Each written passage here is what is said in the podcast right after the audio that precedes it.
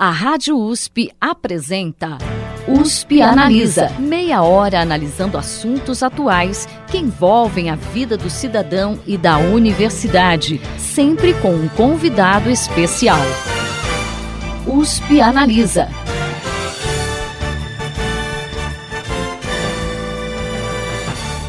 Imagine manipular estruturas minúsculas em escalas do tamanho de átomos e, a partir delas, construir dispositivos que podem facilitar e muito o nosso dia a dia. É basicamente a isso que se dedica a nanotecnologia. Para falar sobre os avanços desse ramo do conhecimento, o USP Analisa desta semana recebe o professor do Instituto de Física de São Carlos da USP, Valtencir Zucoloto, que também coordena um grupo voltado ao estudo da nanomedicina e da nanotecnologia nesse mesmo instituto. Professor, seja bem-vindo ao USP Analisa. Muito obrigado, Thaís. Eu é que agradeço por, essa, por esse convite né, e esse evento, essa entrevista que é muito importante. Professor, a gente deu uma pequena introdução agora sobre nanotecnologia no início do programa, mas como que a gente pode explicar melhor para os nossos ouvintes entenderem o que, que é essa ciência? Essa é uma ótima uh, pergunta e, na verdade, em termos mais gerais, né, uh, nanotecnologia não há uma definição clássica, há, há, várias, vários aspectos e várias abordagens, né? mas de maneira bem simples e bastante geral, nanotecnologia é um conjunto de ferramentas não é? é que nós disponibilizamos para que a gente tenha acesso ao design, à fabricação e à aplicação de materiais e dispositivos né, com controle na escala atômica ou molecular. Isso faz toda a diferença. Então, a palavra mágica, digamos, ou a palavra-chave aí, é essa questão do controle no nível atômico molecular. A humanidade fabrica, processa e usa materiais há, há, milênios, né?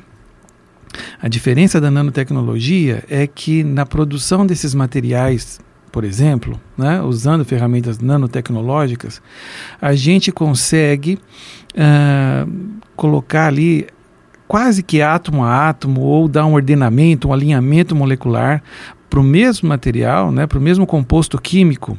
E esse controle na produção desses materiais é que faz toda a diferença, que faz surgir novas propriedades dos mesmos materiais ou propriedades muito melhoradas também do mesmo material. Então, a questão da nanotecnologia passa pelo design e pela fabricação de novos materiais com esse controle no nível atômico molecular.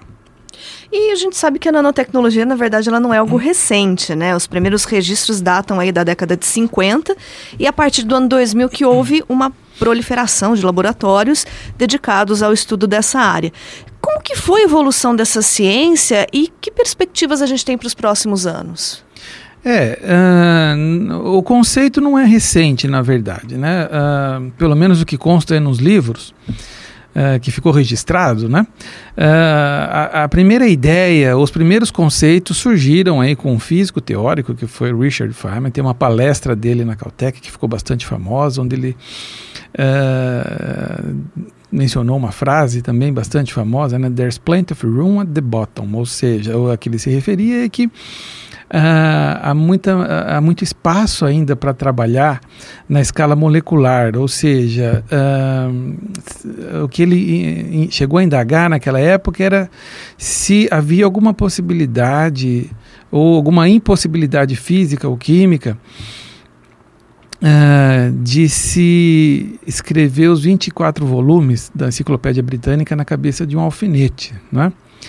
E, obviamente, que não, do ponto de vista físico ou químico, não há nenhuma possibilidade, desde que você tenha letras aí do tamanho de, sei lá, moléculas ou uh, muito pequenininhas. Então, o que a gente não tinha na época era uma caneta que escrevesse tão pequeno, digamos assim. Então, os conceitos da manipulação da matéria e esse controle já vem desde essa época, né? Uh, de vários pesquisadores, mas o que ficou aí mais conhecido uh, por surgir com essas ideias novas foi o Feynman.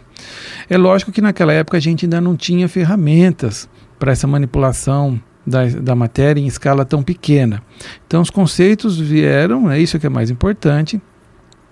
E a gente começou a manipular ah, átomos ou pequenas moléculas, né, com olho, já com ênfase em nanotecnologia, a partir da década de 80, principalmente, né, onde inclusive o termo nanotecnologia foi cunhado nessa, nessa década. E com o desenvolvimento de ferramentas, principalmente microscópios eletrônicos, né, tanto de varredura quanto de transmissão e outros equipamentos também que nos permitiu então uh, esse cuidado, esse controle na manipulação de moléculas. E aí a partir da década de 80, então cada vez mais a nanotecnologia se tornou um objeto de estudo muito importante. Uh, nos grandes centros de pesquisa do mundo todo, inclusive no Brasil né? E aí o, o processo acaba né, fomentando a si próprio, né? Você tem mais gente trabalhando, novas ferramentas são desenvolvidas, essas ferramentas ajudam na produção de novos materiais e aplicações, então tudo isso uh, permitiu essa, essa grande evolução né, uh, dessa área que em ciência é relativamente nova, né, algumas décadas, digamos, uh, nanotecnologia. Né? Uh, então, essa é mais ou menos a história da evolução dessa área bastante proeminente, muitíssimo importante. E é lógico, a gente não pode esquecer também que tem a nanociência, que é um lado mais teórico, digamos assim, né? associado à nanotecnologia. Né? Mas a partir da década de 80, ferramentas, microscópios eletrônicos uh, foram aperfeiçoados né? E aplicados nessa área, e isso realmente né, deu todo o pavimento aí para que a gente tivesse uh, o desenvolvimento pleno dessa área bastante importante. E perspectivas para o futuro? bom, as é perspectivas são ótimas e depende aí da capacidade de imaginação, digamos assim, de cada um, porque o campo de aplicação é muito grande. A gente ainda está no começo, né? Ainda tem muita coisa a ser, a ser descoberta, digamos assim, por que não? Há muita coisa a ser melhorada em vários aspectos com relação à estrutura da matéria, como controlar outras propriedades, né, baseados nesse controle no nível atômico molecular. E cada vez mais o que a gente uh, o que a gente precisa cada vez mais no campo é a imaginação dos nossos cientistas, talvez até mais novos, por que não, a criatividade, para saber fazer o melhor uso dessas tecnologias, que as ferramentas né, que a gente precisa praticamente já estão todas aí, né? Então a gente precisa agora de criatividade para poder levar nanotecnologia a vários setores para que sim a gente tenha uh, aplicações para o bem da humanidade, né? E o que a gente já tem de aplicações desenvolvidas que estão no nosso dia a dia? Olha, Thais, a gente tem aplicações da nanotecnologia já em várias áreas, em muitos setores, uh, digamos, uh, industriais. Né? Por exemplo, uh, setores automotivos, então muitas nanopartículas, digamos assim, ou um pouquinho maiores, digamos, micro nanopartículas, já são utilizados como elementos de reforço uh, com um caráter um pouco mais estrutural, né, em, em compósitos poliméricos e assim por diante. Uh, numa área mais de química, digamos, muitas tintas já levam pigmentos que são nanoparticulados, né, tanto para controle de cor, como também para propriedades importantes como limpeza, uh, propriedades dessas tintas uh, sanitizantes, então que impedem o crescimento, a fixação de colônias de bactérias ou pelo menos, né, ou que peçam, ou que sejam bactericidas, que realmente possam matar bactérias. Então, uh, essas partículas já são incorporadas em algumas tintas. Uh, ramos de vestuário, a gente tem aí bens esportivos, digamos assim, que já levam também partículas com alguma aplicação específica.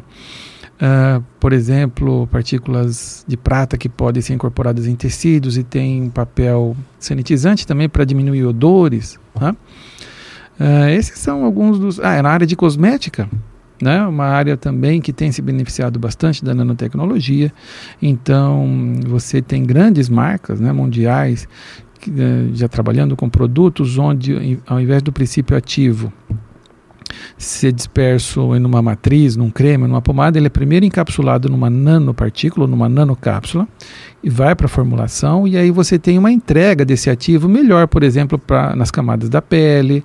Uh, então você tem um produto um pouco mais eficiente. Né? E alguns remédios também, né? Você tem até no mercado alguns, inclusive já são mais antigos, né?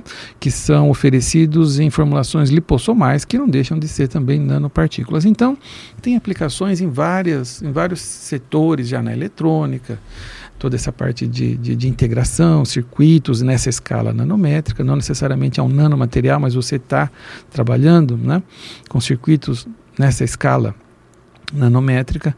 Uh, os setores são os mais variados, né? Uh, são aí já milhares de produtos no mercado, né? Uh, há um grande interesse também agora no lado agroquímico, para que você tenha uma entrega melhor de fertilizantes, de agroquímicos, que você reduza a toxicidade para os aplicadores, para o meio ambiente, aumente a eficiência na proteção das lavouras. Então, uma área ainda muito interessante. Nosso grupo tem trabalhado também nessa área, uh, praticamente todos os setores. Né? E a gente pode dizer que a nanotecnologia pode reduzir o custo dos produtos? Pode. Não, é, bom, é, vejam, esse lado do mercado é sempre. É, é, eu não sou especialista nessa parte mercadológica, mas no momento em que você consegue propriedades novas e talvez um, aumentar a eficiência da finalidade daquele material, por exemplo, material de reforço, um para-choque de um carro que você hoje tem lá um, uma, uma matriz polimérica e as cargas particuladas, né, que são usadas convencionalmente. A partir do momento que você consegue diminuir a quantidade de material incorporado e aumentar ainda as propriedades de reforço, a princípio você poderia vislumbrar uma diminuição em preço, em custo, que obviamente também é o que a indústria quer, lógico, né? Uh, mas uh, cada caso é um caso e tem que ser visto ponto a ponto, né? essa questão de, de diminuição de custo. A principal preocupação é ter produtos mais eficientes, uh, que, que, que, sejam mais seguros, mais eficientes. E é lógico, do ponto de vista mercadológico, se forem mais baratos, melhor ainda. Né? E que impactos ah, o desenvolvimento de novos produtos baseados em nanotecnologia por grupos de pesquisa brasileiros ah, teria para a economia nacional? Olha, é uma coisa bastante interessante. A gente tem bastante contato com esse setor industrial, né, é, de alguns setores aí na parte médica ou na parte de, né, da agricultura, do agronegócio. E já tem algumas empresas no Brasil, já inclusive bem estabelecidas, começaram como startups, a maioria, né, uh, sempre trabalhando com um, produtos à base de nanotecnologia. Uh, e não só empresas brasileiras, mas também muitas multinacionais, e, obviamente com inserção no Brasil, já tem no seu portfólio, se não produtos, mas projetos para que em breve tenham produtos à base de nanotecnologia, porque todo mundo sabe que é uma revolução realmente em andamento e ninguém quer perder o bonde, né? Uh, no Brasil, uh, in, uh, o impacto talvez na geração de empregos, uh, ou de bens, de, de produtos, uh, de indústrias brasileiras em nanotecnologia, talvez ainda seja um pouco limitado, mas uh, porque são poucas ainda, obviamente, comparado com outros setores, mas a tendência é que você tenha um aumento significativo nos próximos anos. E uma vez incorporadas essas tecnologias nas multinacionais, aí sim vai afetar diretamente a geração de empregos, qualificação dos funcionários, né? E tudo isso, obviamente, tem um papel importante na nossa economia. Né? Polos regionais de desenvolvimento tecnológico, como é aqui em Ribeirão Preto, como é em São Carlos e vários outros lugares do Brasil todo, podem se beneficiar com essa nova, essa nova uh, abordagem da indústria. O Senai tem algumas iniciativas muito importantes, por exemplo, em área de nanotecnologia, eu não conheço todos os detalhes, mas isso já é um reflexo de que a indústria tem um grande interesse nessas áreas. Então a gente espera para o futuro realmente, uh, o nosso papel na universidade é principalmente de formação de recursos humanos para atuar nessas áreas, mas o impacto pode ser muito positivo. Ou seja, isso reforça ainda mais a importância de se investir na pesquisa básica aqui no Brasil. sem dúvida. Sem investimento em pesquisa básica, dificilmente a gente tem a pesquisa aplicada lá na ponta. Né? Então faz toda a diferença. Professor, uh, o senhor citou algumas, alguns exemplos né, da aplicação da nanotecnologia na medicina. Uh, que outras soluções essa ciência pode trazer para melhorar a saúde humana? Olha, na, na, essa área de interface, a nanotecnologia é inerentemente multidisciplinar, interdisciplinar, então você precisa uh, dessa conversa, esse passeio por várias áreas do conhecimento, de ciência básica e assim por diante. Uh, dessa interface entre nanotecnologia com que a gente, digamos, biotecnologia, surge uma área de interface também com bastante aplicações, né? principalmente na área médica, digamos assim, que é essa área que o mundo todo chama de nanomedicina. Uh, com duas principais frentes de pesquisa: materiais para diagnóstico e para terapia. Então, separando essas duas partes, em diagnóstico a gente tem, isso uh, um, um, número muito grande de grupos de pesquisa no, no, no exterior, no Brasil, trabalhando no desenvolvimento de materiais nanoparticulados, por exemplo, né, uh, que possam ajudar no diagnóstico, sejam eles a serem usados como novos agentes de contraste, por exemplo, para ressonância magnética.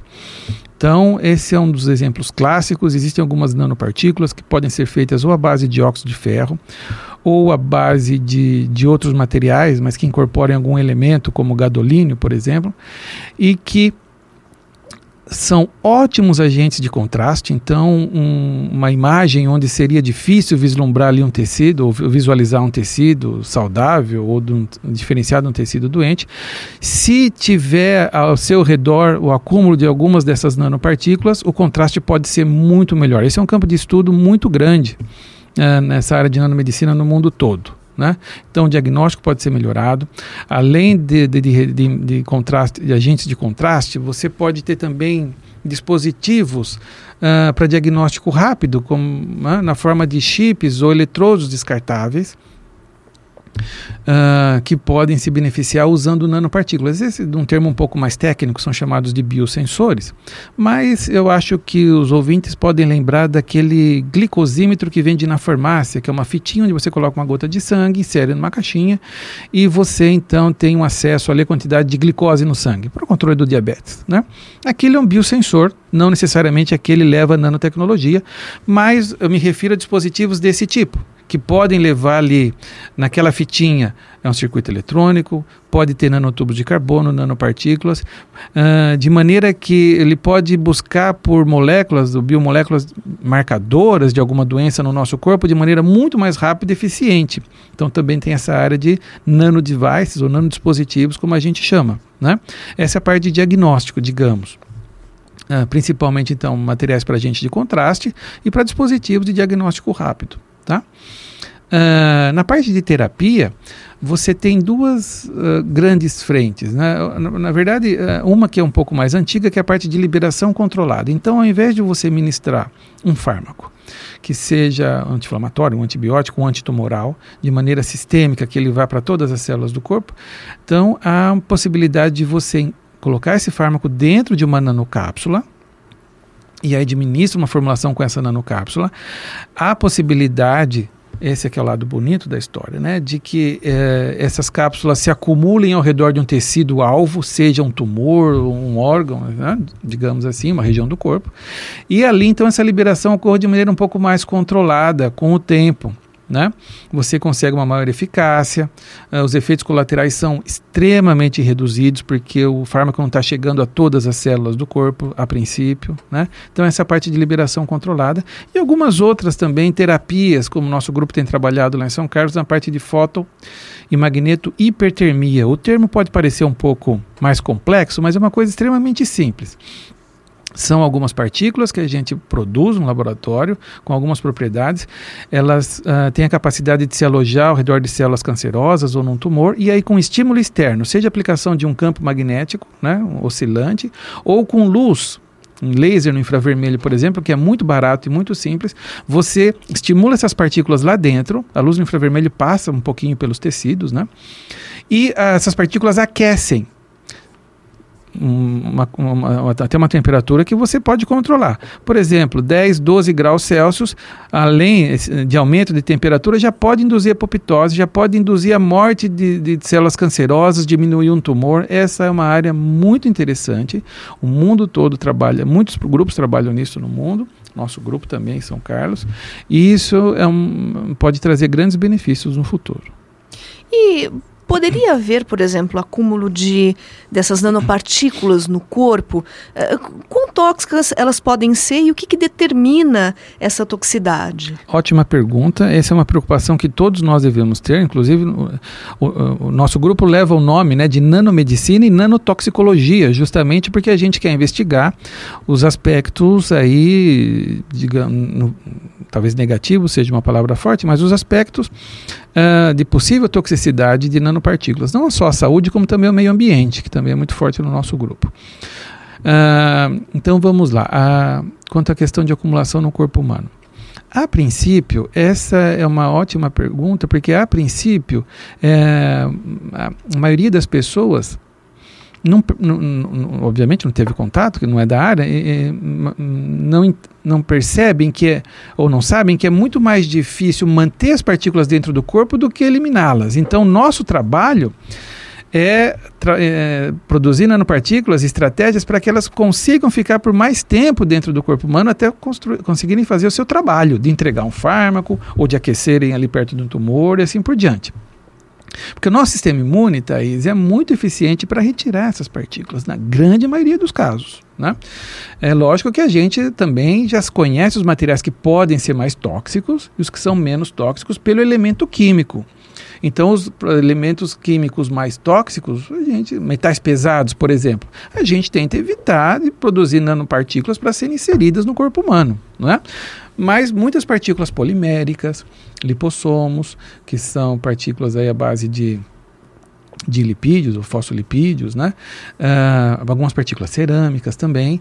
A toxicidade dos elementos é baixa, então uh, pode, não, não há grandes problemas de acumulação porque o nosso sistema imune é muito eficiente para retirá-las. Né? O que a gente faz, na verdade, é tentar revestir essas nanopartículas com alguma molécula que, para que possa ser escondida do nosso sistema imune, para que os nossos macrófagos ou outras células do nosso sistema imune não enxerguem aquilo, para que essas moléculas essas partículas consigam chegar no seu alvo e passar ali algum tempo, seja minutos ou horas, para que atuem. Né?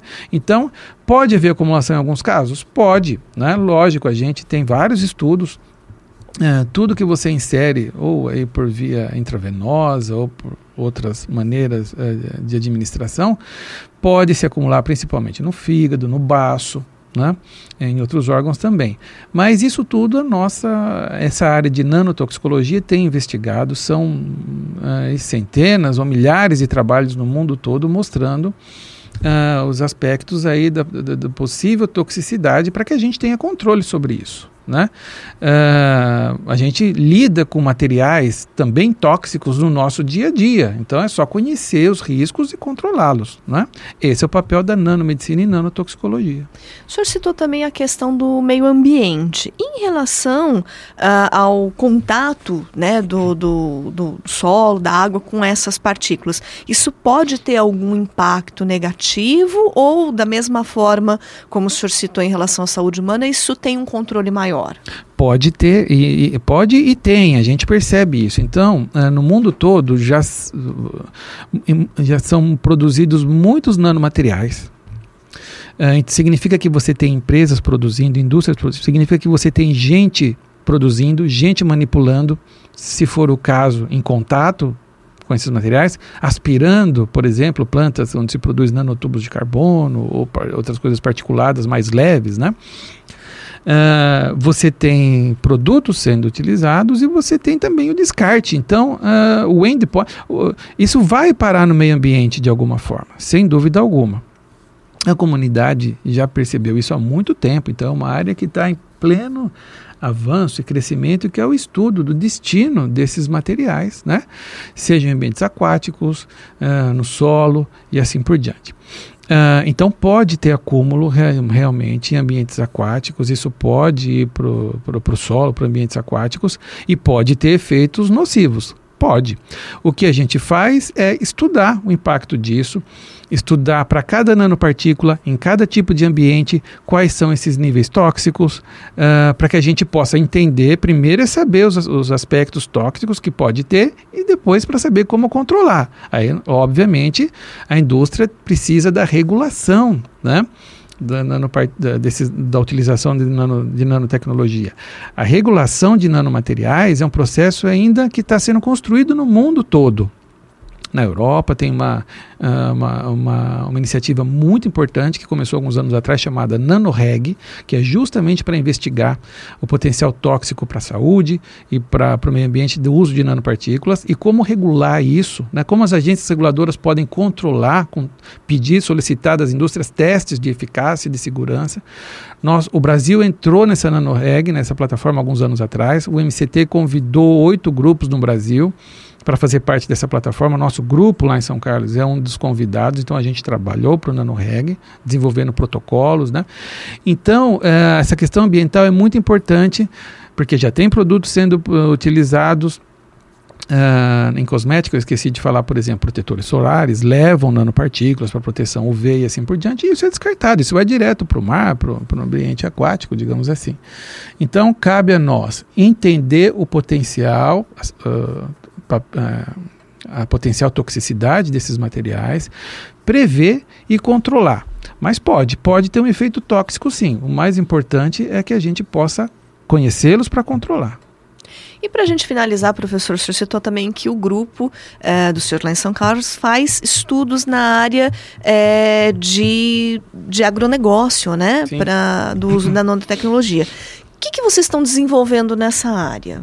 Olha, a gente já teve, a gente tem atualmente uh, convênios com empresas dessa área, né? Também já teve outros no passado. Uh, essa é uma indústria muito pujante e, e muito uh, ávida por, por o agronegócio é bastante ávido por inovação. A gente, ah, lógico, é exemplo de vários outros setores, né? Mas, inclusive aqui na nossa região, Ribeirão Preto é um grande polo né, de inovação no agronegócio. Uh, então, eles sempre são muito atentos a novas tecnologias e a nanotecnologia está na pauta da maioria dessas empresas. Mas, principalmente, os campos aí de, de aplicação, os mais rápidos, digamos assim, de maior interesse, são esses sistemas para entrega controlada de fertilizantes, uh, de agroquímicos, uh, além de alguns tipos de sensores para algumas pragas, né, e assim por diante. Ou seja, tentar resolver os principais problemas dessa empresa, de, de, de, desse setor. Né? Então, nosso grupo tem atuado nessa área né, de, fabricação de, sistemas de entrega mais eficientes, que você consiga utilizar menos princípio ativo, para que você tenha menos problemas aí de toxicidade para o aplicador, para o meio ambiente, inclusive para a planta, para a própria planta, uh, mas que você consiga um efeito otimizado usando menos princípio ativo, que seriam esses agroquímicos. Né? Esse eu acho que é um das, uma das principais uh, preocupações e é onde o nosso grupo também tem atuado, Thais. Bacana, professor. Bom, infelizmente o nosso tempo chegou ao final. Gostaria de agradecer a presença hoje aqui nos Penaliza do professor do Instituto de Física de São Carlos da USP, Valtencir Zucoloto, que conversou com a gente sobre nanotecnologia e ele coordena um grupo lá em São Carlos voltado ao estudo de nanomedicina e nanotecnologia. Professor, muito obrigada pela sua presença aqui hoje.